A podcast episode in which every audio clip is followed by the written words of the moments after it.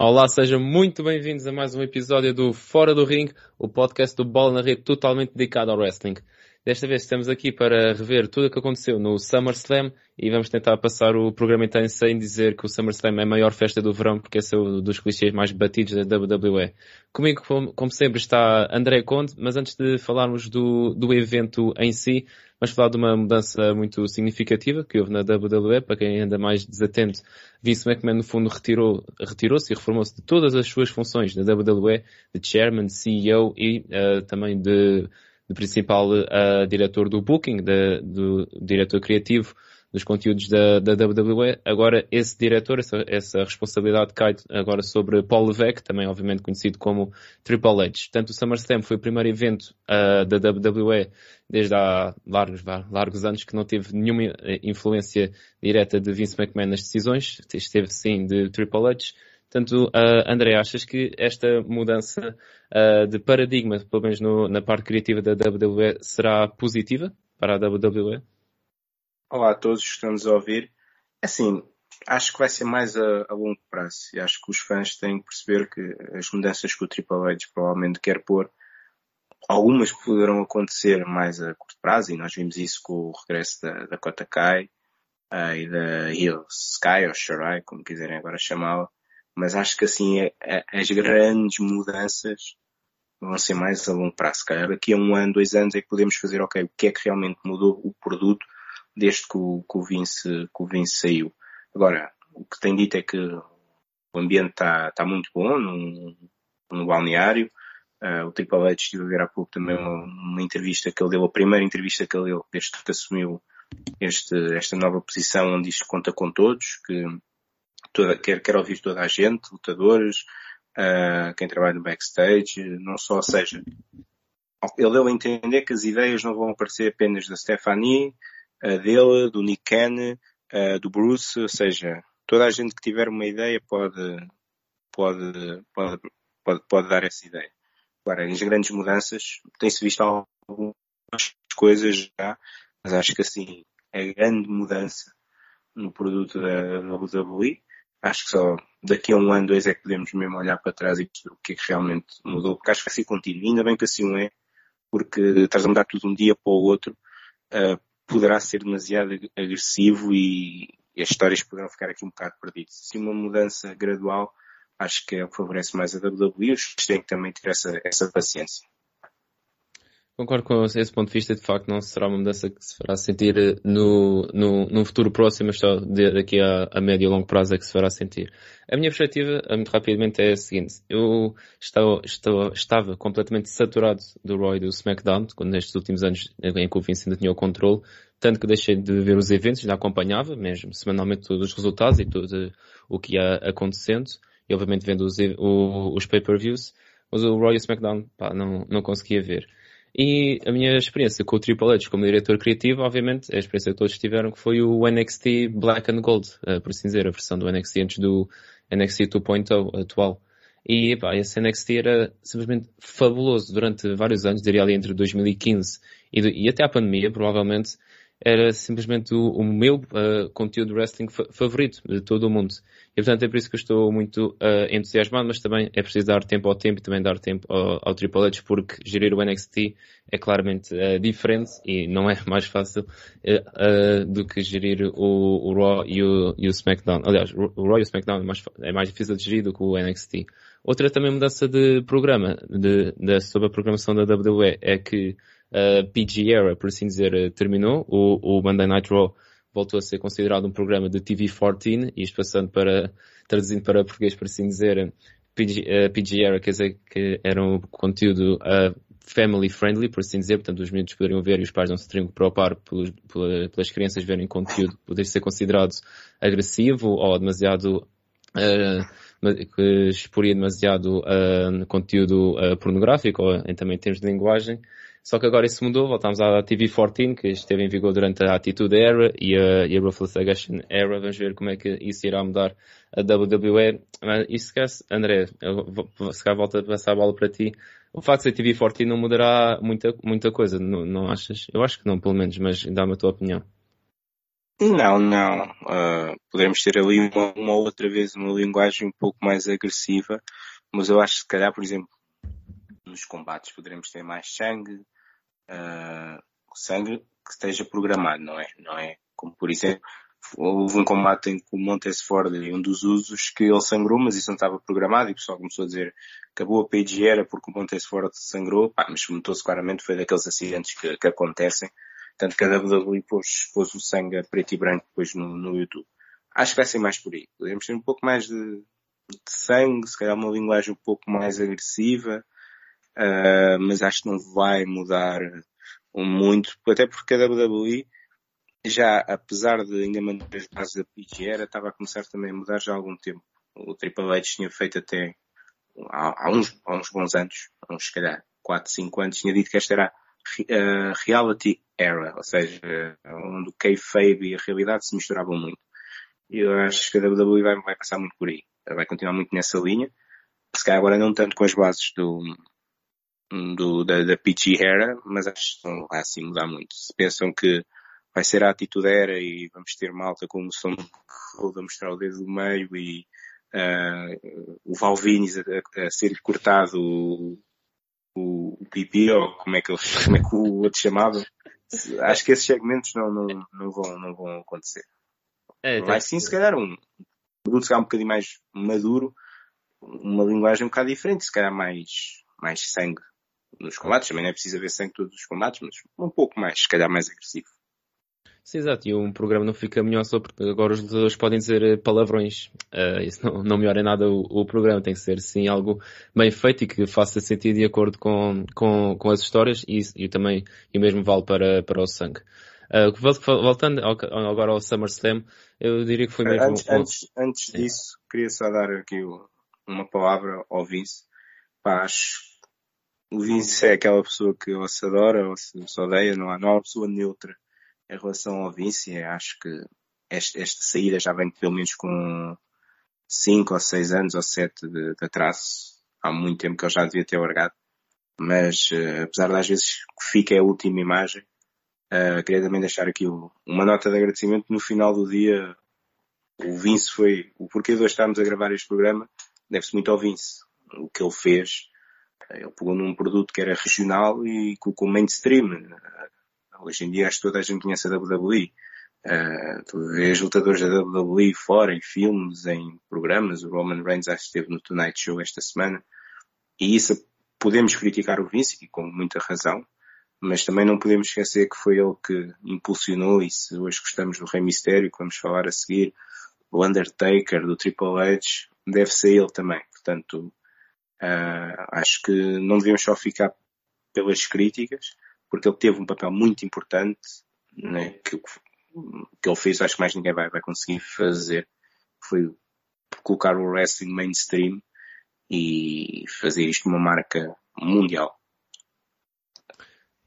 Terminando então o capítulo sobre o Vince McMahon em bolanarede.pt, eh, eu próprio escrevi um, um, artigo muito recentemente sobre as maiores controvérsias que envolveram uh, Vince McMahon. Eu tenho mais uma, uma relação de amor-ódio, por assim dizer, com, com Vince McMahon, porque obviamente também é graças a ele que eu, que eu gosto de, de wrestling, mas muito do conteúdo que ele produziu, uh, honestamente eu odiei grande parte dele sobretudo eu aprecio o wrestling sobretudo uh, pela capacidade atlética, do, primeiro capacidade atlética dos lutadores e depois personagem. E claramente Vince dá maior ênfase à, à personagem, ao carisma, isso não tem mal nenhum, são só uh, visões diferentes, mas em bolarrede.pt um artigo uh, sobre as maiores controvérsias que envolveram Vince McMahon e a última delas obviamente acabou por tirar o, o eterno presidente da WWE finalmente desse mesmo cargo. Voltando então para o, SummerSlam, vamos tentar aqui acelerar um pouco o passo. Uh, foi um evento com dois grandes combates e o resto foi quase com um episódio de Monday Night Raw, com algumas exceções. Mas o primeiro combate foi fantástico, acho que também vais concordar comigo, André, acho que não tenho grandes dúvidas sobre isso. Bianca Belair venceu uh, Becky Lynch combate muito bom, excelente história uh, contado, primeiro sobre o desespero de Lynch em vencer, mas também sobre a eventual superação de, Belair, finalmente um ano depois a vencer Lynch de forma decisiva no palco onde, ela, onde Lynch já tinha vencido de forma quase uh, humilhante no ano passado, em apenas uh, 20 e poucos segundos. ainda aplicaram um lindo Spanish Fly da segunda corda, seguindo um KOD, e assim Bianca Belair venceu o combate. Antes de irmos às surpresas depois do combate, este, este foi um excelente combate, não foi, André? Foi, foi, foi incrível e começa a ser já repetitivo também os elogios para a Bianca, porque já não há mas, dúvidas. Mas ela merece, pá, ela merece. Merece, merece, merece. É que eu digo, eu digo isto de uma forma elogiosa, que é, já não há dúvidas que a Bianca não é um caso de se chegar lá, ela já lá está. Ela é neste momento um dos pilares da, da divisão feminina. Uh, é claramente uma das melhores lutadoras e não tenho a mínima dúvida que é uma aposta para, para o futuro da WWE. Não acho que vamos ter aqui um, como se costuma dizer, um one-time champion. Um, acho que é claramente, vai ser claramente uma, uma aposta. E provou, provou mais uma vez aquilo que já tínhamos dito em outros combates, que ela consegue dançar com as melhores. Ela consegue meter-se no ringue e estar com a qualidade das melhores. Pá, tem carisma. Há muita gente que a critica que no microfone não é, não é o seu ponto, não é o seu ponto forte. Não concordo, acho que ela também tem, tem bastante carisma. Um, e portanto foi, foi um grande combate. A Becky, pá, estou a adorar esta personagem desesperada. Um, adorei muito. Agora parecemos vamos ter aqui mais um face turn da, da Becky contra essas surpresas que tu, que tu falaste. Uh, mas em relação ao combate, sim, acho que na minha opinião é candidato a combate da noite.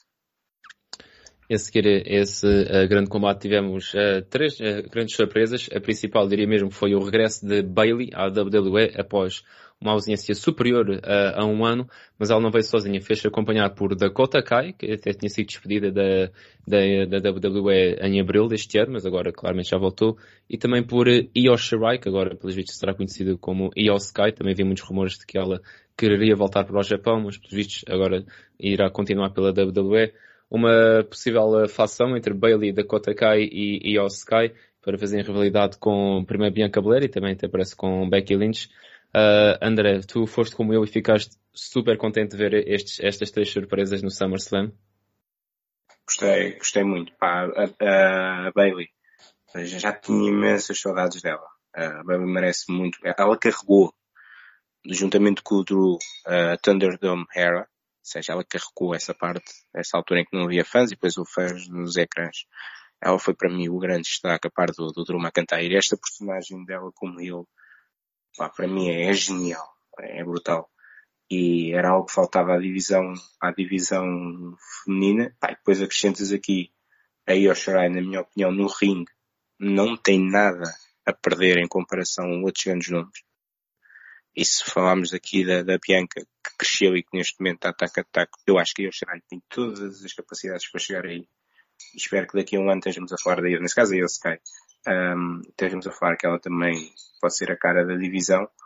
E a, a Dakota também. Uh, apesar de eu achar que Io é um bocado melhor, a Dakota também, principalmente como heel, é uma, é uma excelente heel. Adorei o seu trabalho como heel no, no NXT.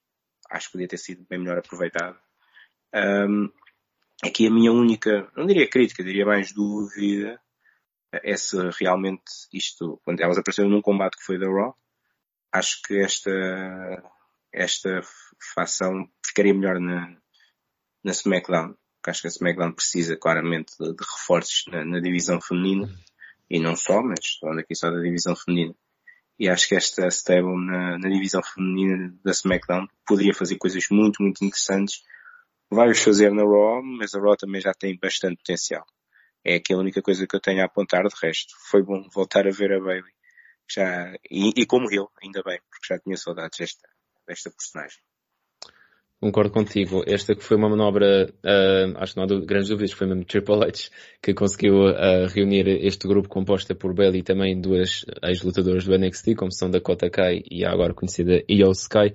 Vamos ver uh, quais serão as próximas paragens de, desta, de, de, deste, deste trio.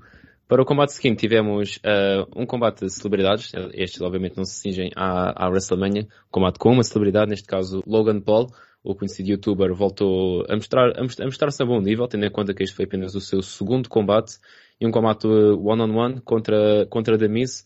Logan Paul venceu o Miz, que, convém recordar, já conquistou o título intercontinental Uh, não, já não se foram nove vezes, mas pelo menos oito já foram. E o título da WWE já conquistou duas vezes, mas Logan Paul venceu. E André, um combate simples, mas também acho que não se pode pedir mais de Logan Paul. Ele ainda aplicou um frog splash através da mesa de, de comentadores e tendo em conta que o youtuber assinou um contrato uh, de longa duração com a WWE, uh, claramente Logan Paul voltará a apresentar-se no, nos nossos ecrãs. Achas que isso será uma, uh, algo que os fãs virão, verão com bons olhos?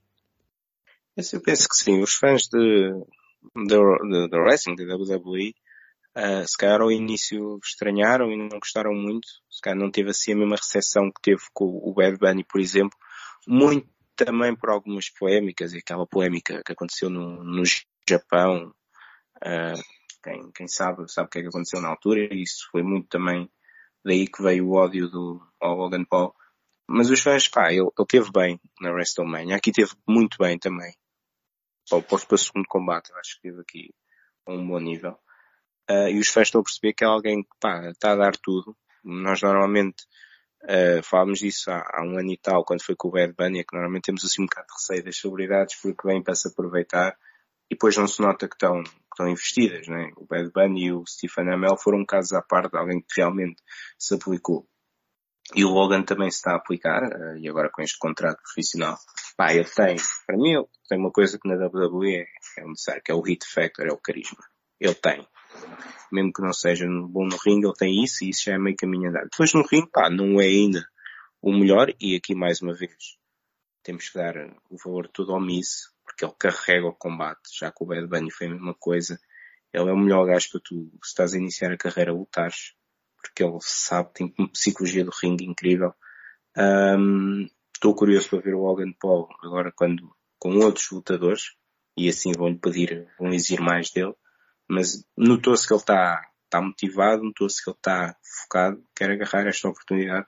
Eu acho que se ele continuar como, como face, eu acho que os fãs vão acabar por, ok, perceber, ok, este gajo está motivado. Agora, acho que ele funciona melhor como ele, não só para aproveitar esse hate, mas porque vejo ali muito, um bocado como o Miz, vejo ali muitos traços dele que podem ser aproveitados para, para, para potenciar a sua personagem. E ele tem, tem uma, uma possível personagem real, que é das mais fáceis de interpretar, que é eu sou muito rico e sou muito mais rico do que vocês e eu vou exibir essa minha riqueza. Tem, tem, é pegar nisso. Ele tem, Exato, pá, mas... ele tem carisma para fazer essa personagem uma coisa brutal. Sim, e por outro lado, uh, pelo Babyface, né? pelo, se quiserem seguir o caminho do Babyface, que parece ser o, o plano. Já agora, só dar uma nota que o contrato de, de, que Logan Paul assinou com a WWE, segundo Dave Meltzer, do Wrestling Observer, dá algum controle criativo a Logan Paul sobre a sua personagem. E por isso foi mesmo ele que escolheu ser Babyface. Mas uh, só para, para terminar esta, esta conversa, uh, ele também pode, pode simplesmente contar a história de que ele é um, um, fã de longa data da WWE, quer fazer o seu melhor para, para entreter os fãs. Pronto, também é simples e certamente uh, eficaz e parece já, já, já o estar a ser. Passando para o próximo combate, uh, eu e o combinámos, não perdemos muito tempo neste. Bobby Lashley uh, cimentou o seu estatuto de campeão dos Estados Unidos ao derrotar Theory com relativa facilidade. O combate nem 5 minutos teve e terminou quando Theory uh, desistiu, enquanto Lashley aplicava o Hurt Lock. Theory voltaria a aparecer mais tarde no, no evento, mas para já a sua tentativa de reconquistar o título dos Estados Unidos foi, como já se viu, uh, não, mal sucedida. Passando ao combate seguinte, Rey Mysterio e Dominic Mysterio venceram os Judgment Day, equipa composta por Finn Balor e Damien Priest. Um combate estranho, porque eles disseram que era um combate tag team sem desqualificações. Mas depois tinha que haver tags e, tinha, e havia... Yeah, eu também pensei, eu também reparei nisso. também pensei nisso. Foi assim uma coisa... Podias usar armas, mas tinhas que fazer o tag. Exato, e, o, e, e aquelas regras habituais, que o, o lutador que não é o legal só pode estar 5 segundos dentro do ringue. Então foi o... Foi o Vince ainda estava lá. É. O Vince ainda estava lá.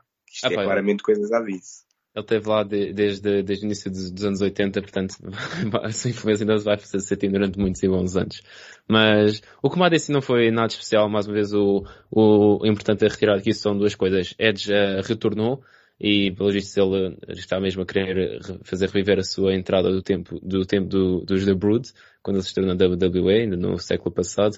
Uh, uma excelente entrada, depois retornou, fez Spear a Damien Priest, a Finn Balor, e aí fez, e ajudou a que Rey Mysterio conquistasse uma, uma vitória juntamente com Dominic. Esta semana foi uh, muito relevante porque celebrou o 20 aniversário da estreia do Rey Mysterio na WWE. Então nós, eu e o André uh, uh, concordámos em fazer uma pequena homenagem e dizer quais são os nossos combates favoritos do Rey Mysterio toda a sua carreira. Portanto, André, se quiseres começar com as tuas escolhas, força.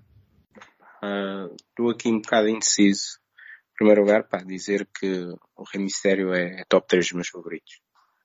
Para mim o gajo é, quando se fala dos melhores, para mim eu meto o Rey Mysterio na, na conversa, pá, foi dos primeiros gajos que eu, que eu adorei quando comecei a ver WWE.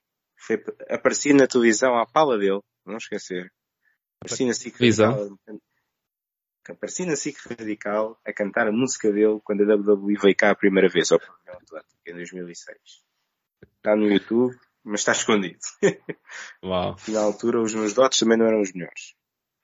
Um, Como se agora fossem os melhores. Não, não, agora também continuam a ser muito maus, portanto imagina na altura. Sim.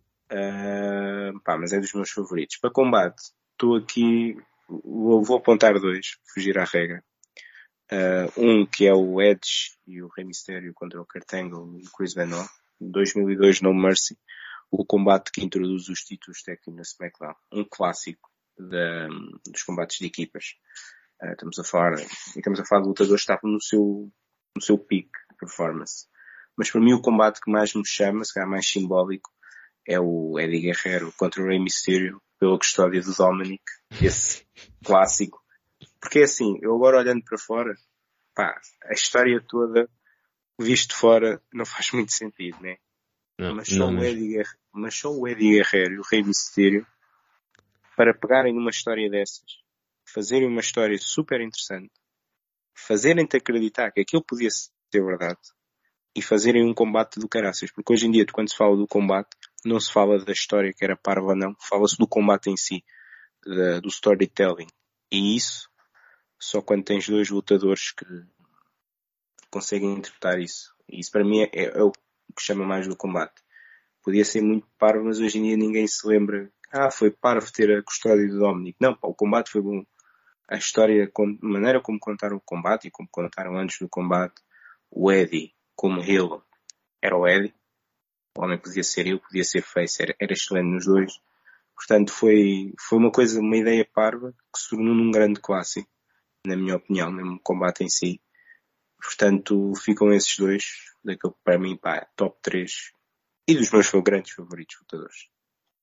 Exato, esse combate só para uh, dar também um, um, umas curiosidades foi no SummerSlam 2000, 2005. O Rey Mysterio diz que é o seu combate favorito uh, de, de, toda a sua carreira. Obviamente que isso também uh, torna, torna mais especial porque Eddie Guerrero faleceria uh, nesse mesmo ano, em novembro de, de 2005. E às vezes a vida é muito cruel. Eu acho que se Eddie Guerrero não, não tivesse falecido tragicamente, ainda estivesse vivo, nesta altura ainda, não, não, não, nem, nem, estaria na casa dos 50 anos, poderia ter lutado muito mais anos acho que Eddie Guerrero seria ainda mais elogiado do que aquilo que, que já é, que ele é de facto uh, fenomenal. Sobre os meus combates favoritos, vou fazer como tu, André, e também escolhi dois. Um deles é, é bastante conhecido, é Rey Mysterio contra Eddie Guerrero na WCW, Halloween Havoc de 90, 1997. Aquilo é um combate que, na minha opinião, está anos uh, há é, é, é, está anos à frente de, daquilo que se via normalmente naquela altura. Há spots, há manobras high flying simplesmente uh, fantásticas mesmo. Lembro que o, o, o Rei Mistério faz um, um springboard cá para fora, apanha o, o, o Guerreiro e aplica imediatamente um Enrica Runner e portanto o combate está no YouTube, no canal da WWE, vale a pena ir ver. Outro combate que eu vou dizer, que também se perdeu um pouco na memória de muita gente, mas eh, foi no Raw 2011, num episódio do Raw 2011, um, Rey Mysterio contra The Miz pelo título da WWE e o Rey Mysterio venceu este, esse combate. Foi a primeira e única vez que Rey Mysterio foi campeão da, da WWE e depois infelizmente perdeu o título. Não quero falar sobre isso. Não quero pois, falar sobre... eu, eu, vou passar rápido. Perdeu o título nesse mesmo, nesse mesmo episódio do para John Cena, portanto tem, provavelmente sendo honesto, o pior reinado de sempre uh, de, de, de, como que Ah, das poucas vezes onde eu realmente odiei mesmo Cena. Ah pá, já foi... Aquelas vezes onde é pá, de todas as na... vezes que o gajo ganhou, aquela não podia ganhar. nem podia ser na semana seguinte ou no evento seguinte, opa, porque foi, foi, foi uma péssima ideia. Só para dar um pouco de contexto, CM Punk versus John Cena, Money in the Bank 2011, é um clássico, CM Punk venceu e em storyline o, foi ganhou o campeonato, o campeonato da WWE no último dia do seu contrato e portanto ele levou o título para casa, portanto não havia campeão da WWE. No, no dia seguinte no Raw fez um pequeno torneio para decidir o, o novo campeão da WWE, afinal foi da Miss contra Rey Mysterio. Rey Mysterio venceu, mas mesmo dia John Cena apareceu, dizendo que queria lutar, obviamente Rey Mysterio é o maior babyface de sempre, não ia dizer que não, mas acabou por, uh, por perder. Mas uh, acho que ainda é um combate especial porque o, o, o momento de Rey Mysterio vencer o título da WWE é, é fenomenal. Eu pelo menos já vi esse momento dezenas, se não mesmo centenas de vezes no, no YouTube também. E quando eu, quando eu cresci também Rey Mysterio foi das principais razões pelas quais eu me apaixonei pela WWE. Melhor lutador de sempre, não, acho nem há dúvidas nem há discussão. Não, não há, não há. E... Não, há, não há discussão. Ele, ele, ele levou a luta livre, luta livre a um patamar simplesmente inaudito. Foi a cara, foi a cara de, foi a cara da luta livre, da divisão sim, Cruiserweight. Esse combate tu falaste no In Havoc abriu as portas, claramente uma divisão uhum. que na altura não era bem vista. Pá, portanto, não há, é o que eu digo. Para mim, top 3, sempre. Pessoal, faz um ranking pessoal. Sim, sim, eu, eu, eu acho que sou capaz de concordar contigo mesmo. Só mais uma curiosidade para terminar aqui o capítulo da Rey Mysterio neste podcast. Uma vez perguntarem quantas máscaras diferentes uh, ele tinha, ele disse que eram mais de 500. Portanto, imaginem só também o marketing que, que há à volta do, do homem. Ele tem os melhores, tem os melhores uh, tires, uh, roupas. Sim, sim. Já foi mascarado de Wolverine, de Joker, de Batman. Capitão América também me lembro. Yeah. Sim, sim. E acho que, pelo menos eu quando era criança, acho que todas as crianças simplesmente só queriam ser aquela criança que era cumprimentada com o Rei Mistério quando ele encostava a cara a quem tinha a máscara. Era, era, era muito especial e que nossa E aos 47 anos já está numa excelente forma também para a sua idade e continua a, a, dar muito ao, ao, wrestling. Nós agradecemos. Voltando ao SummerSlam, o próximo combate foi Pat McAfee, que venceu Epic Corbin, que por este andava a ter que mesmo mudar o seu nome para pelo menos Seth Corbin, ou só Corbin. Ou Matt Corbin. Ou Matt Corbin. e ele este ano acho que só só sabe perder. Primeiro Drew McIntyre, ok. Depois Madcap Moss, mal. Uh, pelo menos para o Corbin. E agora contra Pat McAfee. Eles que, que têm uma história engraçada. Foram colegas na, da equipa de futebol americano dos Indianapolis Colts em 2009, como também a Promo Package fez, uh, fez notar.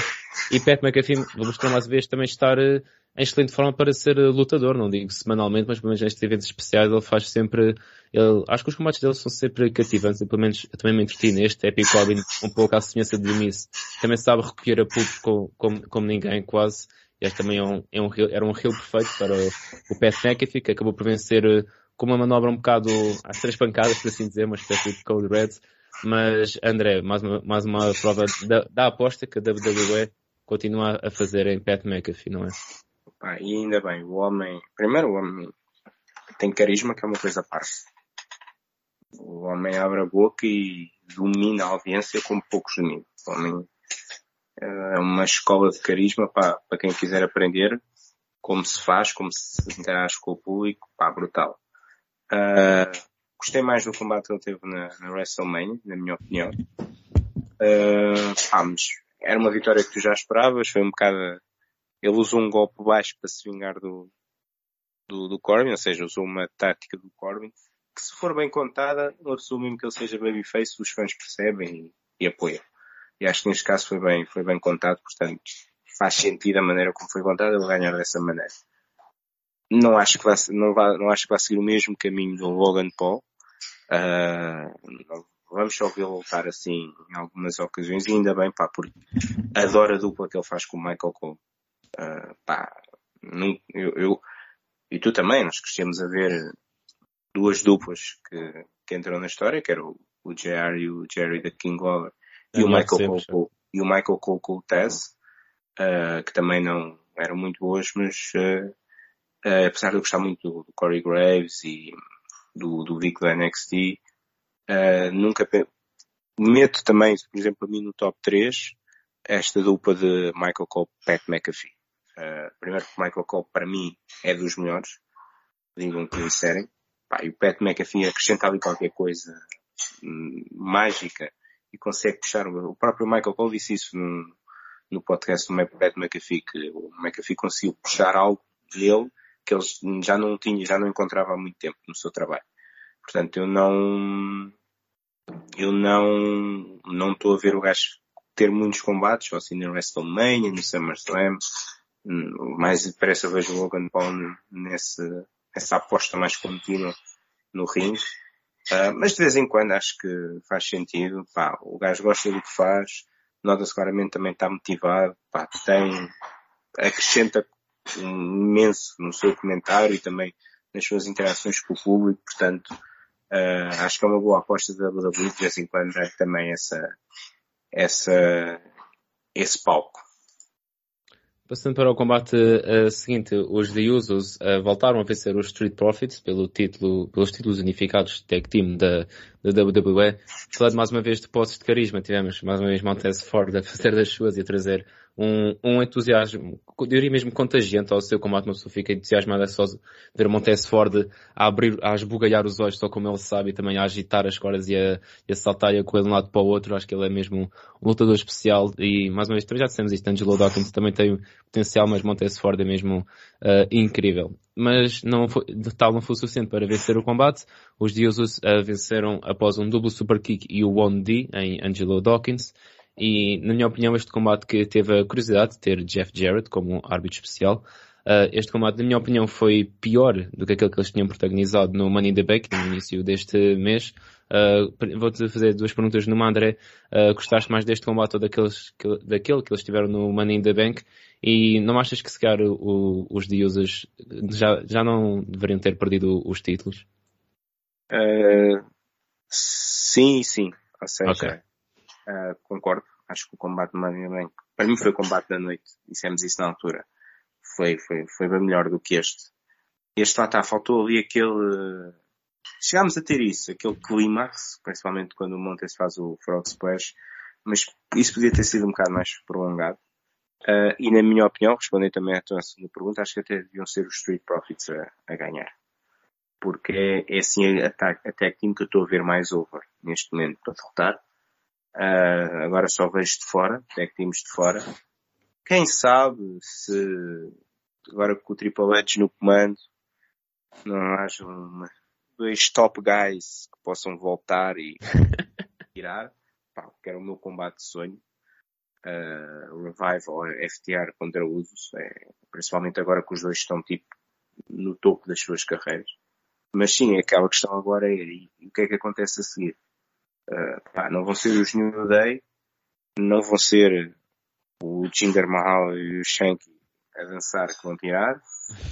Provavelmente, dependendo para onde vai esta nova faceta dos Viking Raiders, apesar dos usos muitas vezes funcionarem mais como face ou um twinner, por assim dizer, não vão ser os maximum male models a tirar. Para muita pena uh, tua, não é? Eu gostava de ver esse segmento com os gajos com os títulos. Uh, não sei porque estou a imaginar eles só pousarem com os títulos à frente e todos nus. Mas é melhor não dar ideias ao, ao Vince, mas ao Triple H. Mas é aquela questão, quem é que segue? Não estou a ver mais equipas. A única equipa que tinha realmente chances de poder era o Street Profits. E acho que esta era uma boa oportunidade para eles. Uma mudança não fazia, mas claramente a WWE, enquanto a Bloodline e o Roman Reigns for campeão, eles querem aproveitar essa, essa facção dominante. Uh, e eu acho que só vamos ver uh, os usos sem os títulos quando o Roman Reigns perder o título. Quem sabe? Mas já vamos falar mais à frente. Galo está aí à porta. Há uma certa pessoa da casa que vai lutar com o Roman Reigns. Quem sabe? Mas isso a gente já fala. Exato, tocando aí no ponto de que fizeste sobre os FTR na WWE, eram conhecido conhecidos como os Revival, e para quem uh, não vê wrestling fora da WWE, pode estar a escapar o facto dos FTR deste ano 2022, acho que, na minha opinião, têm cimentado e não têm, não têm deixado dúvidas que eles neste momento são a melhor tag team de, de, todo o mundo. Neste momento têm três títulos tag team, três empresas diferentes, da Ring of Honor, da New Japan e da AAA. Portanto, estão absolutamente a um nível incrível. Têm feito combates absolutamente fenomenais ao longo de todo o ano. Já agora sugiro os dois que eles tiveram contra os Briscoes este ano pela, pela, pela Ring of Honor. Já agora, uh, André, uh, concordas que os FTA neste momento são o melhor tag team do mundo? Sem dúvida. Eles para mim já são o melhor tag team do mundo desde que estiveram na NXT. Pá, desde essa altura que eu digo, se não são o melhor, são a segunda melhor. Dependendo também da sua fase na carreira, mas desde essa altura que aquele combate que eles tiveram com os DIY, um, que eles ganham, quando toda a gente pensava que iam perder para, para o Gargano e para o Champa, para mim, tipo, a partir daí, se dúvidas existiram, eles mostraram, eles são mesmo os melhores, pai, sim. Daí eu querer ver esse, muito esse combate, usos contra a FTR, que acho que se lhes derem liberdade criativa, vai estar aqui um clássico dos clássicos. Concordo, são os verdadeiros top guys, como dizem ser. Passando para o penúltimo combate do, do SummerSlam. Uh, Liv Morgan, a campeã feminina do SmackDown, continuou o seu reinado e pelo segundo pay-per-view seguinte fez um pin uh, em Ronda Rousey, mas um pouco envolto em controvérsia. O combate foi um pouco David contra Golias. Ronda Rousey simplesmente uh, não deixou de dizer que era melhor e estava, e estava em melhor forma do que Liv Morgan. Uh, aplicou várias vezes o armbar. Liv até conseguiu várias, escapar várias vezes do, do, do, da submissão quando tal não parecia possível. Mas depois o final foi um final de, já, que já vimos mais do que uma vez, mas o, essencialmente foi o seguinte, uh, Rousey estava a aplicar o armbar estava tão focada em, no fundo, partir o braço de Liv Morgan, que não, que não se apercebeu bem que Liv Morgan conseguiu fazer um assentamento, e assim que o árbitro estava a contar o 3, Liv Morgan desistiu, mas o que conta foi a contagem de 3, e no fundo, Liv Morgan continua como campeã. Depois do combate, Ronda Rousey uh, atacou Liv Morgan e depois o árbitro do combate, o que provavelmente levará uma, valerá uma suspensão e uma ausência da WWE durante algumas, algumas semanas. André, é uma história uh, acho que simples, mas eficaz, se, tendo em conta que a ideia era manter o título em Liv Morgan, mas também não tirar credibilidade a Ronda Rousey por perder, não achas? Sim, eh, era essa a forma. Calculava-se que a WWE ia por aí, ou por um, uma desqualificação, um count-out, acabou por ser essa a forma. Já é oficial que a, a Ronda Rousey foi, foi suspensa. A WWE já anunciou, portanto, afasta-se um bocado agora da luta pelo título. O Liv Morgan se calhar segue o seu caminho, vamos ver. Mas sim, era aquela fórmula que, que nós sabíamos que ia acontecer. Uh, a WWE tinha que manter uma como campeã e proteger a outra. Escolheu essa forma. Uh, acho que não havia muita escapatória por onde a WWE fizesse. Poderia ter sido mais ousada, na minha opinião. Acho que não ficava mal dar uma vitória limpa uh, à, à Liv Morgan. Uh, mas por outro lado também percebo que se calhar querem tirar a Ronda por algum motivo fora do, do ringue. Ela quer agora afastar-se ou, ou quer também mudar de personagem porque acho que não gostei muito deste reinado da Ronda, da Ronda como, como campeã. E acho que este heel turn faz-lhe fazer bem, seja agora, seja quando ela volta. E se fosse uma vitória limpa também não havia motivos, entre aspas, para justificar esse heel turn. Portanto, acabou por ser a forma mais fácil, mas que no contexto percebe-se. E passando novamente para o main event, o combate que a internet, pela, de que a internet não consegue parar de, de falar, Roman Reigns contra Brock Lesnar pela 89 vez, mas acho que este, nós, eu, nós, eu e o André estávamos a falar em off e ambos concordamos que este foi o melhor combate que os dois tiveram, um last man standing match pelo Undisputed WWE Universal Championship, finalmente já, já sacou a designação oficial do, do título, mas foi um combate uh, fenomenal, uh, carnificina, uh, muito doloroso, brutal, foi muito físico. Um dos meus momentos favoritos uh, foi simplesmente quando o Brock Lesnar pega num pedaço de mesa partida e atira contra a cara do, do Roman Reigns. Paul Heyman deu, deu, um, deu um bump e peras, levou com um F5 na mesa de comentadores e claro, depois o trator de Brock Lesnar quase que, uh, como se diz na, na América, stole the show. Uh, André, uh, este combate para ti teve só um momento alto ou simplesmente todo o combate foi um momento alto, para assim dizer, e será um combate certamente memorável ao longo de vários anos, achas? Ah, todo o combate. A partir do momento em que o Brock Lesnar usou o trator para levantar o ringue, isso é daqueles momentos que vai ficar. Ele tem outro, aquele famoso super suplex com o Big Show que destruiu o ringue num, combate SmackDown. Portanto, a WWE tem algum prejuízo no que toca a rings com o Brock Lesnar. Uh, mas foi um combate. Já tínhamos falado na WrestleMania que eu pessoalmente não sou muito fã dos combates entre o Lesnar e o Reigns porque eles lutam tantas vezes, mas não têm química, como por exemplo o Sami Zayn que o Kevin Owens tem, o próprio Seth Rollins, o Roman Reigns uh, também tem. Uh, falta ali essa química para quem já luta há tanto tempo. Este, na minha opinião, foi o melhor combate entre eles. Muito também porque era um combate com gimmick, ou seja, havia mais liberdade, podia-se usar uh, mais coisas do que apenas um combate dentro do ringue. Um, e nesse aspecto foi, foi um combate onde destruam-se à vontade e, e venham o que vier. Teve também ali, que já era esperado, uma tentativa de cash-in do Theory, que já sabíamos que ia pelo menos tentar acontecer, encaixa na sua personagem. Um, o único ponto a, a, apontar, mas que eu percebo, é também aqui a, mais uma vez, o Reigns a, a conseguir ganhar só com a ajuda dos Usos. Um com muita curioso, ajuda. Um dado curioso, o Roman Reigns nunca conseguiu vencer a limpo o Brock Lesnar. Todas as vezes que ganhou, teve ajuda. Um, mas foi, foi muita ajuda e na personagem dele percebe-se, né? Mas acho que é uma forma que a WWE abusa muito nessa maneira. Acho que este combate merecia ter sido ok. A interferência dos usos tinha que acontecer. Não faz sentido, né? Eles aparecem sempre, não iam deixar de aparecer neste combate. Mas tinha que aparecer ali a meio do combate, eles serem despachados e depois sim o combate voltar a ser um contra um e o Roman Reigns de forma limpa, entre aspas, porque é, é limpa, né? Porque é um combate onde podes usar. E sem ajuda exterior, sim sem ajuda exterior ganhar. Acho que faltou isso. Essa devia ser a forma, porque a WWE às vezes abusa muito nessa forma e às vezes o Roman Reigns perde aí um bocado, apesar de eu ser grande fã da, da sua personagem. Um, às vezes perde aí um bocado e podia-lhe ter dado. Em relação ao resultado, acho que era óbvio a vitória. Lembrar que o Brock Lesnar não era, não era o, primeiro, o plano original da WWE para o SummerSlam, era o Randy Orton, apesar de estar lesionado. Portanto, uh, não, não, esperava esta, era, poucos acreditavam que realmente o título pudesse mudar de mãos. Portanto, acabou por ser o resultado óbvio, cimentar o Roman Reigns mais uma vez como o Big Dog, o Top Guy. Uh, veremos agora em setembro. Tenho uma pequena esperança que a história aí seja outra.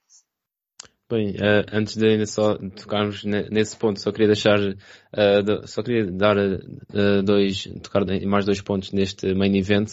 Acho que Brock Lesnar, muitas vezes não se fala sobre isto, mas acho que Brock Lesnar é um, um seller fenomenal. A forma como ele muitas vezes vende os golpes e vende as manobras é extremamente credível, faz mesmo, mesmo parecer que ele, que ele está magoado e é muito, muito cativante e bastante credível mesmo. Eu, eu adoro o selling do, do Brock Lesnar. É não sei se paraste, mas pronto, quando eles metem as mesas e, e as coisas todas em cima dele, quando o Roman Reigns sim. ganha a contagem dos 10, ele estava a fazer um esforço para respirar e tu ouvias isso. Sim, sim, ele sim. Estava-te a fazer acreditar que ele estava mesmo a passar mal. E acho que é, isso é... é... É, é um pormenor que escaparia a muita gente e até diria que escapou mesmo a, a muitos fãs, mas pá, acho que só, só acrescenta mais uma camada, uma camada ao brilhantismo do lutador né, em, em questão. E, e, o pessoal critica muito o Brock Lesnar, uh, por ser um part-timer e, e, etc. Mas em primeiro lugar, pá, o Brock Lesnar tem que ser um part-timer. Ele tem aquela áurea de quando a música dele toca e ele chega, tu sabes que a coisa vai ficar séria. Sabes quem está no ringue vai, vai, vai, vai sofrer. Uh, e são poucos lutadores que têm essa áurea de quando a música toca, tu sentes que, ok, agora vai ser a doer. Aliás, o Brock Lesnar era dos poucos gajos que eu ria quando era mais puto quando vi quando o gajo era da Next Big Team, eu tinha mesmo medo dele. Eu já sabia que aquilo era organizado, que não era, a luta não era real, mas a maneira como ele lutava, eu achava mesmo, este gajo está a aleijar, tipo, as pessoas. Eu tinha mesmo esse, tinha medo dele. Era o pouco que eu tinha medo. Já nem no Undertaker eu tinha medo e continuava com medo dele.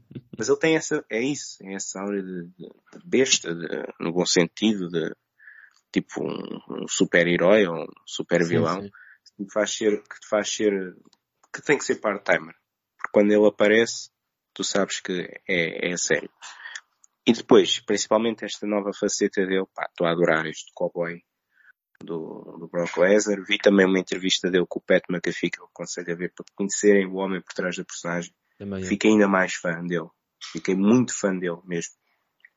Uh, pá, e esta faceta, para quem não sabe, ele no final do combate, o ringue continuou todo partido, né, com uma parte em cima, ele subiu ao poste que estava mais para cima uh, e agradeceu aos fãs. Uh, foi, é um pormenor, ficou, foi fora do, da televisão, mas é um pormenor que mostra mesmo como ele está a aproveitar esta, esta nova faceta. Uh, pá, e que se eu era fã dele, depois desta faceta e depois de conhecer ainda sou mais fã, que o homem podem dizer que o homem ah, só, só sabe fazer um suplex e só sabe fazer um F5. Vejam os combates para além disso, vejam o que é storytelling, psicologia do ringue e vão ver como os combates do Lesnar são, são muito bons se te focares nisso. Exato, eu acho que mais o selling dele uh, acrescenta muito essa qualidade de combate. E sobre o final, acho que também foi bem feito, que o Lesnar já tinha levado com, com não sei quantos spears, já tinha levado com, com, os títulos, com um dos títulos duas vezes. E acho que só mesmo, só consegui vencer o Lesnar ao, no fundo, enterrá-lo sobre tudo e mais alguma coisa que havia à disposição. Acho que também foi um, um, um bom final para, para vencer de vez a besta. Sobre o futuro próximo da WWE, o próximo uh, pay-per-view é o Clash at the Castle uh, no país de Gales e o, o, adversário de Roman Reigns será Drew McIntyre. Um, um pay-per-view muito aguardado, não só pelos fãs, sobretudo no, no, na Europa, porque é raro a WWE fazer pay-per-views na, na, Europa. A última vez foi na Attitude Era com o Insurrection. Um, mas acho que isso vai, vai, ser muito especial, não só porque os fãs britânicos são, são diferentes, acho que para, para melhor, muitas vezes até são mais variantes e muitas vezes ajudam a fazer um, um show ainda melhor, ainda por cima com um britânico a lutar pelo título principal. André, achas que poderemos finalmente ver o final do reinado do Tribal Chief? Só para dizer que o evento foi anunciado sem combates. Aliás, acho que este é o primeiro combate. Sim, é o único ainda. Sim. E foi anunciado a semana, a sexta-feira, quando o Drew ganhou ao Sheamus. E sem combates, o evento já tem 60 mil bilhetes vendidos, numa arena que tem 70 mil se tivermos a não contar com os lugares que vão estar no Real Bar. Portanto, sem combates, sem nada anunciado, a WWE conseguiu vender 60 mil uh, bilhetes. Uh, e isso diz muito também que uh, os fãs, os fãs claramente querem mostrar a WWE que ela pode voltar mais vezes à Europa para fazer pay-per-views e não só aquela tour que fazem a meio do ano. Um, e em relação a isso, pá, eu sempre disse se há pessoa que, na minha opinião, deve vencer o Roman Reigns é o Drew McIntyre. A história é como, são dois opostos. Um foi o escolhido, um era o Chosen One, mas nunca foi bem o Chosen One, foi despedido, teve que se reinventar, teve que voltar à WWE para conquistar o seu lugar. O outro foi claramente o Chosen One desde o primeiro dia, foi forçado nos fãs, teve que crescer também, teve que se reinventar, mas tem, vem dois backgrounds muito diferentes, né? Um teve que sair do seu país, uh, ir para a América, o outro vem de uma família que é claramente a família mais dominante do wrestling. E é um combate, eu adorei o combate que eles tiveram em 2020 no Survivor Series. Pá, foi aquele combate mesmo. Pá, lutem e façam, vocês sabem o que têm que fazer e façam. Uh, e foi muito assim. Pá, eu acho que todos nós concordamos que o Drew merece um momento dele em frente aos fãs, que foi roubado na pandemia e que melhor do que jogar em casa, entre aspas, ele, ele é da, da Escócia, é, um, é no Gales, mas pronto, é, são britânicos, vai lá estar muitos escoceses, vai lá estar a família dele. Uh, podem dizer, ok, é um pay-per-view novo, Roman Reigns perder o título não numa WrestleMania, no SummerSlam. Acho que isso para mim não faz, não faz muito caso, até porque eu acredito que a WWE vai vender este pay-per-view como uma coisa top. Ou seja, não é um, não vai ser mais um pay-per-view. Portanto, pá, é, para mim é a escolha certa. Uh, ser nem que seja por um dos títulos, honestamente. Óbvio que ainda há muito caminho à WrestleMania, depois para o Roman Reigns poder lutar com o The Rock, ou se for campeão com o Cody Rhodes. Mas acho que, na minha opinião, pelo menos por um dos títulos eu meti o Drew a ganhar. Merece à frente dos seus fãs, depois de tudo. Carregou a WWE provavelmente no período mais incerto que a WWE teve. Uh, se querem, quiserem criar duas estrelas numa noite só, é dar, é dar o título ao, ao Drew, ter o seu momento e a seguir fazer o cash-in do Theory em frente aos, à família e aos fãs do Drew. Crias aí um ele. Se ele é ele, agora ainda vai ser mais ele. Vai ter ainda mais hate, mas crias aí dois momentos. Um, mas na minha opinião, acho que este é o momento certo. Pelo menos o Roman Reigns perdeu um dos títulos. Acho que isso acontecer. Já sabia que ias falar disso já agora. Também já tínhamos discutido no último fora, fora do ring o Theory fazer o cash-in no Drew, depois de conquistar o Tribal Chief, fazer o cash-in no país de Gales, quase que em casa do Drew. Eu, se, se, isso acontecer, eu espero que o, o Theory tenha escolta policial depois até o aeroporto, porque a casa quase que vai abaixo, cima com os ingleses, quase que, que vai abaixo será certamente um evento uh, que já, já está a dar muito que falar e, como disseste, André, só, só há um combate anunciado esse Drew McIntyre contra Roman Reigns pelo, pelos títulos de, de Roman Reigns. Muito obrigado a ti, ao ouvinte, por ouvires o Fora do Ring, o podcast de wrestling do Bola na Rede. Nós gravamos o Fora do Ring sempre que há um pay-per-view da WWE e o próximo, como já estivemos a discutir, é no dia 3 de setembro no País de Gales, o Clash at the Castle, portanto, uh, fiquem atentos. Uh, um abraço agora para ti, André, mais uma vez obrigado pela tua participação. Obrigado eu, um abraço também para ti e para todos. E recordo ao ouvinte que também pode ouvir outros podcasts do Bola na Rede, tais como Mourinhos vs Guardiolas, Papo de Bola, Lei do Mercado e a Bola dos Outros Tempos. Visite-nos também nas nossas redes sociais, sempre em Bola na Rede, e também temos o nosso site bolanarede.pt, onde temos vários artigos uh, diários sobre várias modalidades e, claro, também uma secção de wrestling muito ativa. Eu sou Afonso Santos, um, desejo um excelente wrestling e voltamos a encontrar na próxima edição do Fora do Ring.